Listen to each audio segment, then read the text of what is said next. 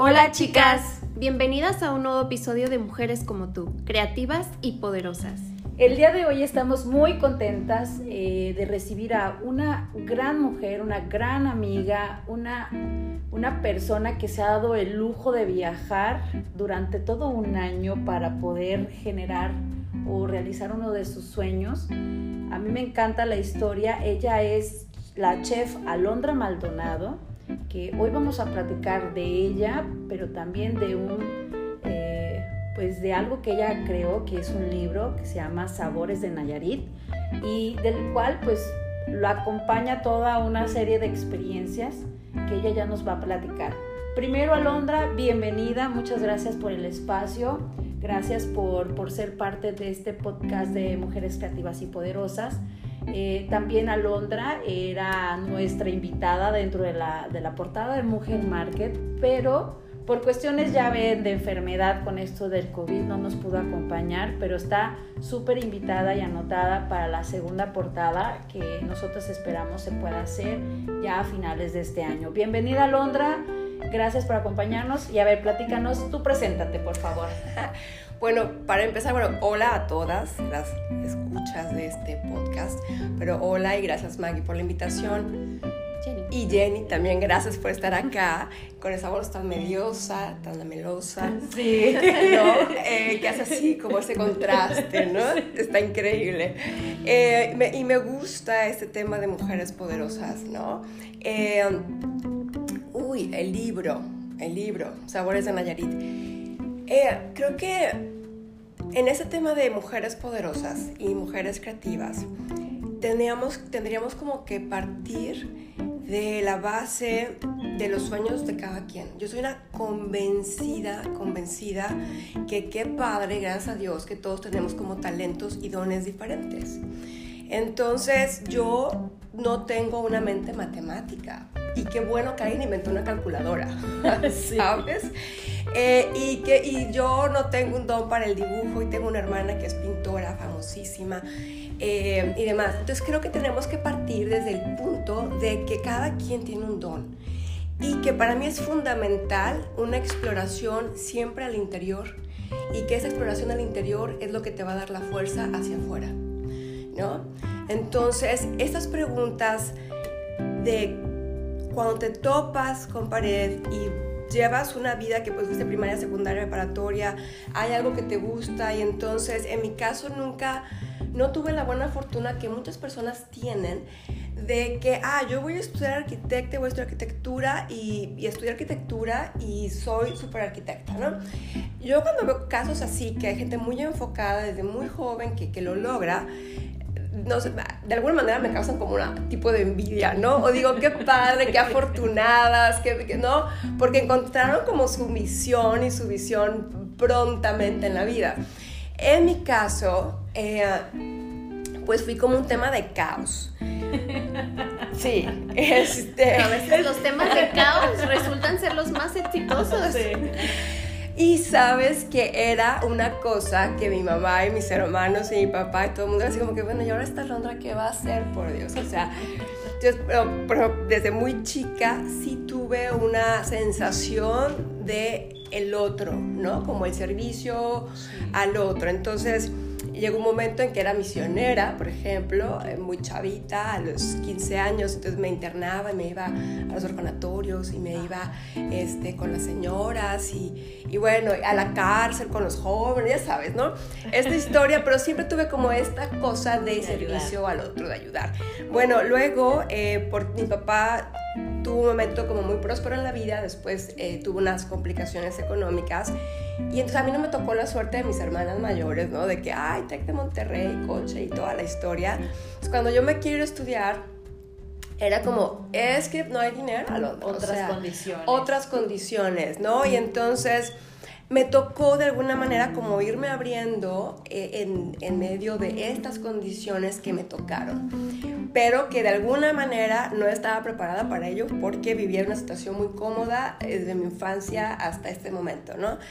Y bueno, pues me toca, de alguna manera me voy a Estados Unidos a una escuela bíblica, ahí aprendo inglés. Yo creo que el primer milagro de mi vida fue que aprendí inglés.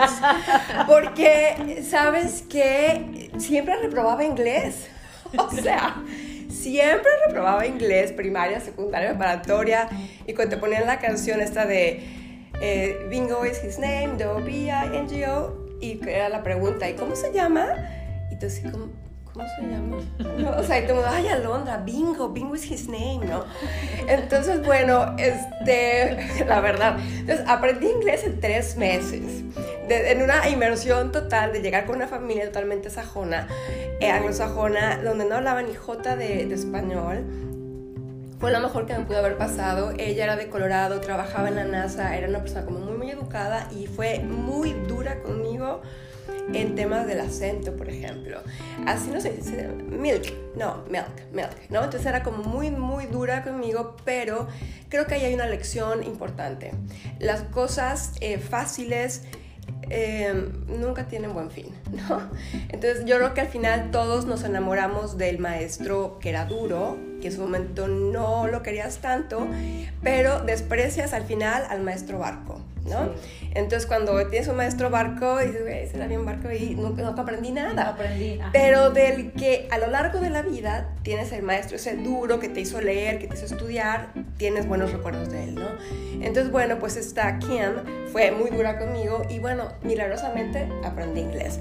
Eh, ¿Y eso por qué lo menciono? Porque entonces vuelvo a México con esas condiciones diferentes de familia y entonces lo primero que yo dije, necesito empezar a trabajar. Entonces, ¿qué es lo que tengo? Pues eso. Entonces estudié un curso de maestra de inglés y empiezo a trabajar como maestra de inglés. Y con una sensación interna es que yo quiero algo más en la vida. Entonces dije, no, nomás me quiero quedar como dando clases, amo a los maestros, pero como que yo quería algo más, ¿no? Y entonces eh, estudio, se me da por ahí una oportunidad y entro a una escuela de traducción. Entonces me dedico a hacer estudio de traducción que hacía de inglés español y trabajo como 10 años haciendo traducciones. Y trabajo haciendo subtitulaje de películas para una empresa que hacía subtitulajes para Canal 11, Canal 22, Canal 40, los de aquel entonces canales culturales del país. Y entonces me tocaba traducir series interesantísimas sobre los museos, películas de culto y cosas por el estilo. Y si era la empresa porque el mercado se lo comieron por ahí los venezolanos y después terminé haciendo algo chusco en mi vida que, que, lo acabo de confesar cortándome el pelo un día y me ataqué de la risa. Me decían, chef, no lo puedo creer que fue así. Entonces me terminé haciendo en un momento porque tenía que encontrar trabajo subtitulando películas pornográficas. Entonces... interesante. Esto me interesa.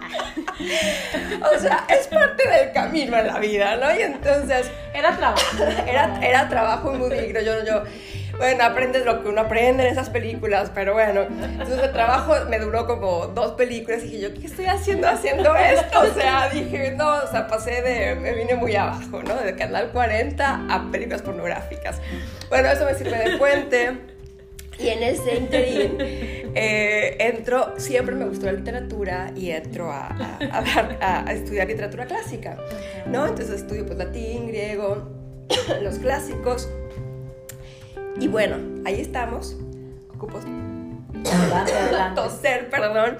Eh, y eso siempre me gustó la cocina. Entonces, por ejemplo, cuando yo estaba haciendo traducciones por la escuela que traducía algo de la Iliada y la Odisea, y de pronto me da una hermana, se llama Lilian, ¿qué haces? Ay, haciendo una traducción de no sé qué. Ay, pero no sabe, Liliana, otro día fui a un restaurante y me comí no sé qué cosa.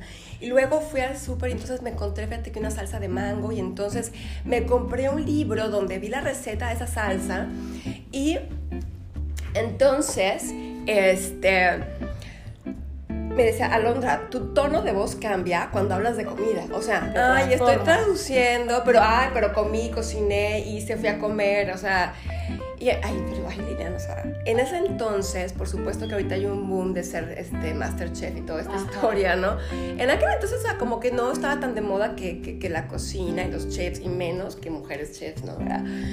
Entonces, como, ay, ¿cómo crees, hermana? Bueno, pues finalmente, las vueltas de la vida, ya me voy a Tepic por un corto periodo de tiempo y resulta que me terminé quedando y nunca digas nunca, porque yo cuando me fui a vivir a Ciudad de México, a los 18 años de edad y que llego a la gran ciudad y dije, wow o sea, como para qué me voy a querer ir a Tepic jamás en mi vida.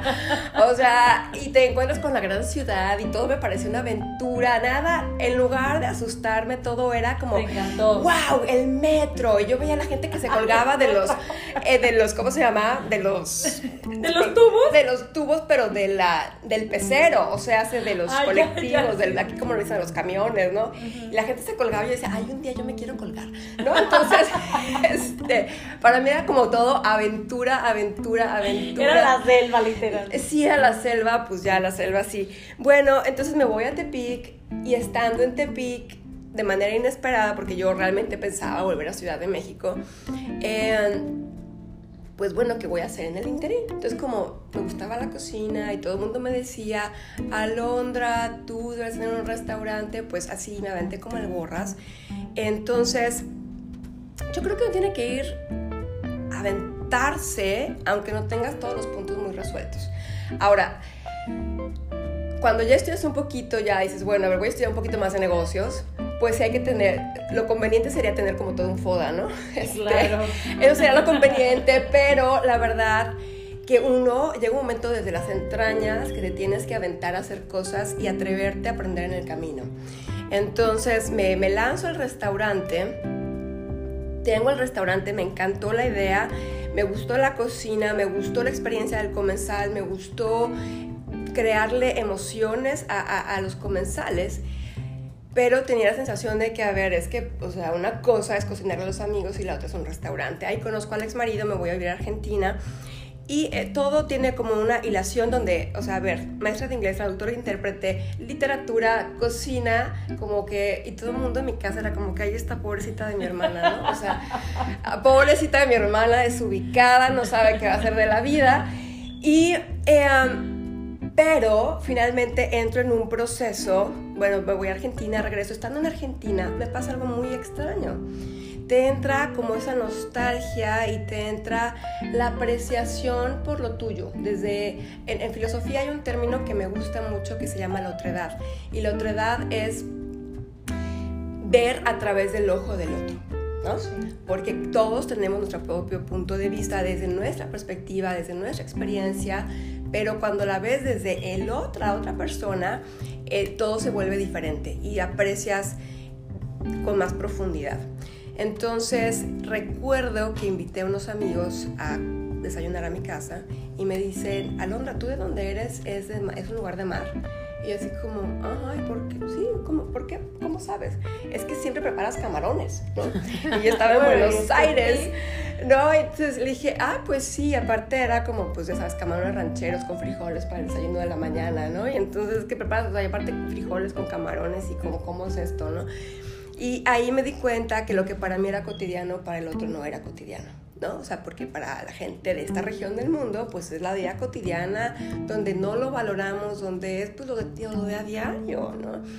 Y ahí aprendí que lo que, eso precisamente, que mi cotidianidad era extraordinario y era lo diferente.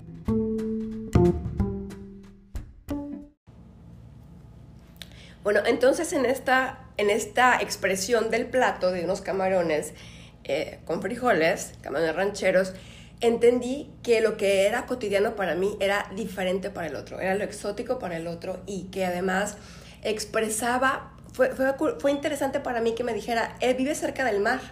O sea, supo que evidentemente yo era un lugar cercano al mar, ¿no? Por tus platillos. Por los platillos. Entonces ahí empecé con, a leer textos sobre la expresión antropológica de la gastronomía. Entonces me fue bien interesante. Entonces, em, luego pasó otro suceso muy interesante en Argentina.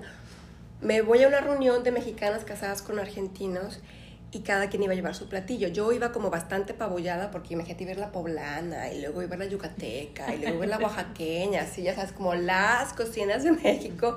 Y yo iba a ir con un sencillito ceviche de camarón seco porque en el barrio chino me había encontrado camarón seco.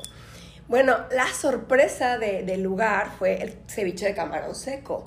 De nuevo, todo el mundo empezó como que, ¿de dónde eres, Alondra de Nayarit? Ay, ¿dónde está Nayarit, no? Entonces, yo siempre... Está en México. Eh, también, para empezar, este es en el ancho país de México, ¿no? Y entonces... existe un estado que se llama Nayarit, mítico, un poco mítico, pero existe. Bueno, y, sabes que eso, eso me hizo em, tomar la idea que alguna vez me había lanzado de por qué no hacía yo un libro de cocina Nayarita. Me la hizo mi ex marido porque él era chef también argentino y en su momento me dijo, ¿dónde puedo encontrar un libro de cocina Nayarita? Le dije, pues es que no hay, ¿y por qué no haces tú uno? ¿Cómo crees? O sea, pues no te lo sacas de la manga, ¿no? Entonces, pero ya con todas estas experiencias fue como dije, ¿y por qué no? Pero además yo siempre que viví en Ciudad, cuando fui a vivir a Ciudad de México a los 18 años, y que me encantan los libros y que iba a Gandhi y que iba al sótano y veía libros en gran formato de cocina poblana, cocina oaxaqueña, cocina yucateca. Y sé ¿por qué en Nayarit no hay, no? Entonces lo percibí desde aquel entonces como una manera de promocionar algún destino.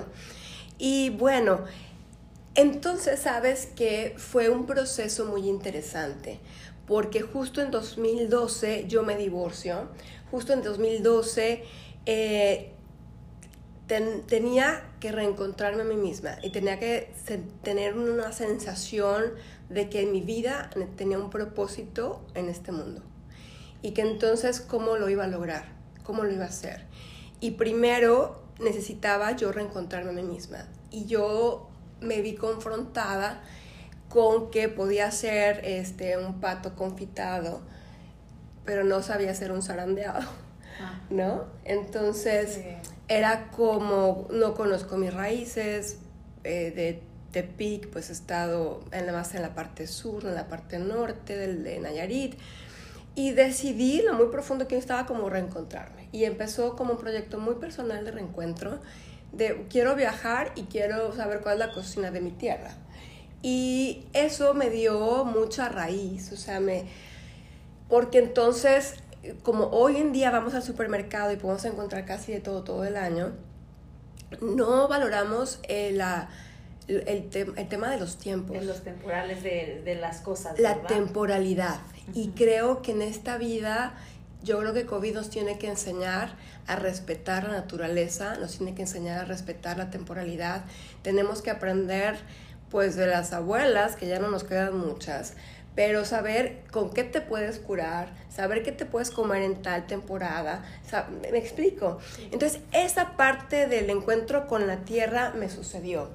Entonces, entendí que en la época de secas es cuando se secan los chiles al calor del sol y que se seleccionan a mano y encontrarte a un señor a las 8 de la mañana a 33 grados, a 8 de la mañana a 33 grados en Tecuala, secando chiles al rayo de sol. Eh, de ahí decirme, bueno, a ver, los coras, Nayeri, pues son, yo nunca he estado sus celebraciones y sabía que hacían un festejo de Semana Santa y que era importante. Cuando me adentro a, a la sierra, este, y entendí que era un ritual en torno al maíz y entendí o sea, como la frase sin maíz no hay país tiene más, o sea, un sustento muy, eh, muy religioso, muy espiritual, ¿no? De alguna manera, como el dios del maíz es vigente hasta el día de hoy. Entonces me empecé a encontrar con los quehaceres, con los procesos de la comida, con el tema de la ordeña, de cómo se hacen los quesos, de por qué el jocoque, cómo se hace el jocoque, cómo se hace la panela, porque tiene hoyitos, porque el queso no tiene hoyitos. O sea, me encontré con procesos cotidianos que desconocemos y porque nos desconocemos los procesos no tenemos la apreciación correcta de ellos. La valoración. La valoración. Y entonces el mexicano siempre hablamos de que somos malinchistas, ¿no? Pero yo creo que a mí me sucedió valorar desde el bolillo, la tortilla, los maíces, nuestros procesos. Aprendí a valorar eh, nuestros camarones rancheros, que para mí es cotidiano, pero para el otro no, ¿no? Entonces, cuando viene un extranjero, pues lo queremos agasajar con hacerle una pasta y yo creo que él quiere es comer algo, algo local, ¿no? Entonces, pero hablando de manera interna, me sucedió algo importante. Siento que me volví más mexicana, que me volví más nayarita y después tuve una sensación de que yo tengo que contar esta historia. Y quiero que la gente se pueda enraizar como yo me enraicé en esta historia. Eh, pero en el proceso pasaron un montón de cosas que a mí me hicieron cada vez más fuerte, que oportunidades para desistir tuve, bueno, o sea, tuve, te, puedo contar unos 50 razones y que hubieran sido muy buen pretexto para no llevar a cabo el, el, el, proyecto, ¿no? Pero cuando tienes una razón suficientemente poderosa que nace desde tus entrañas y que es, esto es lo que yo me quiero dedicar, o sea, por, a mí, si eres restaurantero es porque quiero generar momentos gratos o porque, no sé, o porque yo quiero lo que quieras, desde el momento donde te encuentres, eres arquitecto, ingeniero. O sea, el tema es que cada quien tiene eh, estos talentos, estos sueños, estas cosas de las entrañas, pero, ah, no, tú tienes que ser tal cosa porque, fíjate que curiosamente, o sea, hoy sé que yo no hubiera podido hacer el libro sin haber pasado por literatura. ¿sabes? O sea, por ese rigor académico. Yo hoy sé que, o sea, yo me, ahí tengo, hay un grupo de dos traductoras en la traducción del libro al inglés, pero yo fui quien estuvo a cargo de toda la edición del libro en inglés, porque tengo un muy buen sentido cuando hay cambios de significado.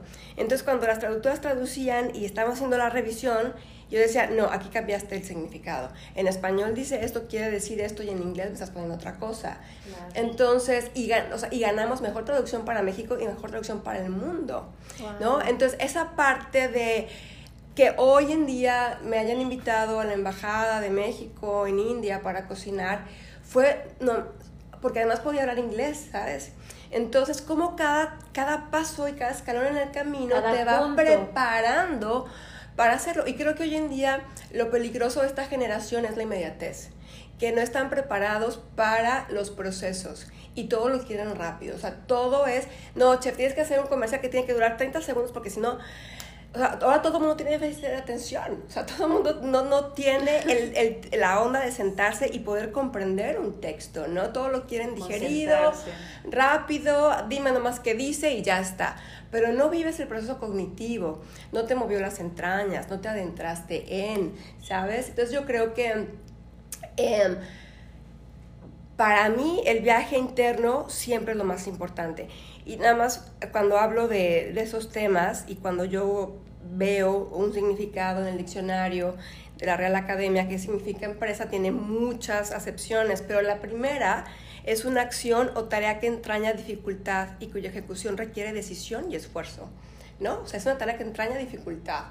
Entonces yo creo que las mujeres eh, empresarias, las mujeres poderosas, somos aquellas que perseguimos nuestros sueños a pesar de todas las ah, decisiones difíciles y de todas las adversidades y de todos los miedos y de todas las pruebas y de todos los por qué no deberíamos hacer tal cosa, ¿no? O sea, en el camino, el dinero con el que yo contaba me lo robaron para hacer, la para hacer el libro, la investigación. El eh, gobierno jamás apoya absolutamente nada. Eh, o sea, las entidades gubernamentales que están dedicadas a culturas, temas de cultura y temas de promoción del Estado, eh, te cierran las puertas así, pero tas, ¿no? La cortina. Porque no les interesa. O sea, en verdad no les interesa. Entonces... Este, y te encuentras tú con un sueño, con un sueño que te sobrepasa. Y de pronto te decían, me decían, hazlo, o sea, con un buen afán, ¿eh? con un buen afán de, hazlo, es que, bueno, ¿por qué no haces el libro en blanco y negro y en papel bond y, y, en lugar de hacer el libro de tus sueños? O sea, como no, o sea, yo si voy a hacer algo lo voy a hacer bien y lo voy a hacer como el libro que yo soñé y lo voy a hacer como, con la mejor calidad posible porque ya viajó un fotógrafo conmigo y ya viajé todo el estado. O sea, no lo voy a dejar a la mitad, ¿sabes? Entonces, cuando al final logras una edición eh, y que lo dimensioné estando en Frankfurt 2015 en la Feria del Libro y me dice el director de los premios Corman Awards, me dice, es que yo no sé cómo hiciste este libro. Dijo, es una edición que ninguna editorial se atreve a hacer. Claro, porque entonces si lo hablas en temas de, de mercado, de marketing, pues no es redituable, ¿no? Pero es una edición bellísima que nadie se atreve a hacer. Las fotografías son muy buenas, la impresión, el papel. ¿Dónde imprimiste el libro? En México. En, México imprimen esta calidad de libros, ¿no? Este, cuando ves la cantidad de personas que intervienen en un libro, dices, ay, aquí, aquí, o sea, editor, corrector, bla, o sea, aquí todo se resume en Alondra, ¿no? o sea, todas las personas se reducen en Alondra. Eh, claro que tuve un equipo extraordinario porque al final el, eh, quien trabajaba en la imprenta se volvió mi aliado y me ayudó de todas las maneras posibles, el diseñador del libro que también eh, dijo, tu proyecto me gusta y me cobró súper barato para, para, hacerlo y cuando puedas me pagas. Eh, hay un montón de gente que se va sumando en el, en el camino, pero el, el, trabajo al final recaía bajo mis hombros, ¿no? Claro. Entonces, creo que al final tu proyecto, el proyecto de cada persona, tiene que surgir de las entrañas y tiene que surgir desde tu sentido de, de trascendencia. Cómo quieres contribuir en esta sociedad y que el mundo te recuerde. Así es. Wow, Alondra. Sí. Yo creo que estábamos, estábamos Jenny y yo. Yo estaba como que si no te había escuchado antes. Yo te conocí precisamente por el 2012, 2013 que, que conocí tu historia, donde también compartías como todo este, pues este eh, tras bambalinas de un libro, ¿no? O sea, ya conocí a la chef, pero conocí también, pues, cómo, cómo llegaste a ese momento de poder realizar este viaje desde la parte personal este, hasta la consolidación de un sueño, de un gran sueño para ti, que era crear este libro. Dijiste muchas cosas que valdría la pena este, resaltar pero compartiste como que muchísima información. El tema de los sueños, Mujer Market precisamente arranca y se formaliza por un sueño también y, el hecho de que tú lo comentes, el, el, el, lo que dices del don de cada, de cada persona, este, definitivamente pues cada quien debe de encontrar como esa, esa cosa para la que es o es bueno, ¿no? Es, eh, eso eso es muy importante, la trascendencia con la que terminas tu, tu charla. Y yo creo que hay muchísimas cosas que nos puedes compartir más, que también yo creo que vamos a aprovecharte por ahí. Este, aquí como comercial me gustaría que, que nos dijeras cuánto cuesta tu libro ya ahorita, por ejemplo. ¿Y dónde lo podemos ¿Dónde lo vendes? Este, a ver, les cuento. La primera edición del libro agotadísima, la segunda edición, adiós, gracias. Ahorita me queda en el coche la, el último, la última copia. O sea, y yo creo que ya está vendida. Porque me escribieron en la mañana, che, ¿dónde puedo encontrar tu libro? Así que la segunda edición está agotada. Eh, nos queda la edición en, en inglés tengo mi página que es saboresdelayarit.com y si alguien quiere ir en inglés, pues con todo gusto lo puede conseguir aquí, ¿no? Entonces ahora en lo que estoy trabajando es poderlo convertir en un ebook y que también pueda viajar por el mundo, ¿no? Oh, Porque entonces de pronto ya me, me, dicen, ay, oye, es que en España o en Francia o en... Entonces, bueno, pues yo creo que... Exacto, digitalizarlo y, y dejarlo que, que vuele por el ciberespacio. Entonces, estamos en la construcción, bueno, estamos en, ese, en ese trance, ¿no? De convertirlo en ebook. Y entonces, pues espero que en unos dos meses más, a más tardar, ya pueda estar la versión ebook y lo podrán encontrar eh, en mi página, ¿no? Ahorita el, libro físico, ¿cuánto cuesta? El libro físico, segunda edición, 600 pesos. Ok. Eh, el libro en inglés tiene un valor de 1.100 pesos, eh, más costos de envío, ¿no? Claro. Entonces recordemos que bueno, somos un proyecto pues totalmente independiente con eh, impresiones reducidas, que eso te eleva los costos de impresión. Pero siempre me ha obsesionado que sea todo de muy buena calidad. Entonces el libro tiene, una, o sea, tiene unas hojas impresionantes, una fotografía increíble, ha sido multipremiado, ¿no? Ganamos Mejor Libro del Mundo en la categoría de estas históricas. En 2015 ganamos lo mejor de lo mejor en 20 años. En 2020 iba a ir a París y llegó la pandemia porque nos volvieron, nos volvieron a reconocer como lo mejor de lo mejor en 25 años. Estuve expuesto en la sede de la UNESCO en París en 2019. Eh, o sea, ha tenido así... premios importantes. Premios importantes. Y yo creo que al final lo que cuenta o sea, además de los premios, lo que me encanta es que en realidad contribuye a dar a conocer mi tierra y que además tengo casos así de personas que me dicen que a mí no me gustaba cocinar hasta que leí tu libro, ¿no? voy a eh, comprarlo. Yo también. Tengo un problema. Que voy a tengo un problema de la, con la cocina, sí. entonces voy a comprarlo. O, por ejemplo, alguien que te dices que me hiciste llorar, por ejemplo, el tema de, de lo, cuando el libro está compuesto por todo, son historias, y un lector en inglés me dice, no estaba para leer lo que son pequeñas historias de amor. ¿No? Entonces, cada receta tiene la historia de dónde la encontré, de qué señora Ay, me lo qué dio, de qué región es. eh, y además, por ejemplo, cuando empiezo hablando, porque de recetas básicas, desde cómo poner frijoles, ¿no?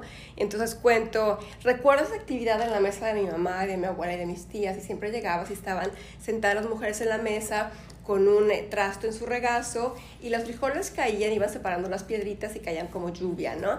Y, entre, y era el momento así ideal para echar el chal y los de las mujeres se contaban sus historias y demás. Una señora lo empieza a leer y empieza a llorar. Se acordó. Se acordó. Wow. ¿no? claro. Entonces creo que te lleva por, por la memoria, ¿no? Entonces yo me gusta llamarlo como el libro de la memoria colectiva, porque aunque no seas Nayarita, te va a conectar con cosas que nos entañen a todos, ¿no? No, pues imagínate, a mí me da muchísimo orgullo eh, tu libro porque soy Nayarita, este, y bueno, tengo un problema con la cocina, tendría que ponerme a leer tu libro Quédate para... con el último libro, Maggie, que está en el coche, 600 pesos. Viajes. Ya, ya, lo dejas aquí, por favor. Sí. Pues te queremos agradecer, Alondra, por, por este espacio. Nos encantaría que nos acompañaras en otro episodio. A lo mejor valdría la pena hacer inclusive una sesión cocinando, a ver qué tal Sí. buena. Yo quiero ver a Jenny, porque como es millennial, este, no creo que sepa poner frijoles, traigo pero, las marcas de las intentadas de cocina. pero va, va a estar Sí, muy sin miedo interesante. al éxito, Jenny. sin miedo al éxito. Muchísimas gracias por, Gracias por tus- invitación. por todas tus historias, tu, tu anécdota, cómo lo platicas, cómo lo compartes, me encanta este, tu esencia.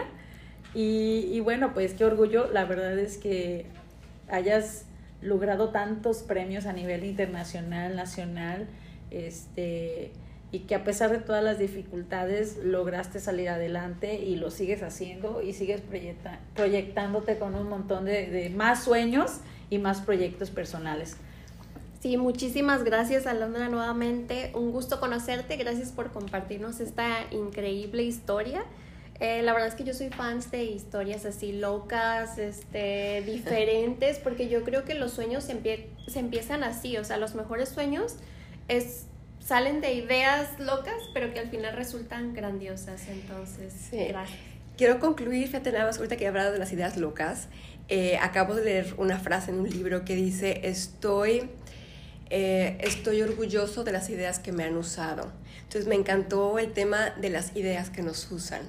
Y siempre pienso que Sabores de Nayarit me poseyó, ¿no? y que fui su súper. fiel servidora. Súper, no, pues muchísimas gracias. Y por ahí ya Alondra compartió su página eh, para que la sigan. También las vamos a compartir cuando, cuando este, postemos este, este episodio. Bueno, Instagram, Sabores Ajá. de Nayarit, Ajá. Facebook, Alondra Maldonado, Diagonal, Sabores de Nayarit, esa es la Ok. fanpage. Perfecto. Pues la saludo con muchísimo gusto, Maggie Fregoso. Y Jenny Melchor, gracias por escucharnos. Hasta luego.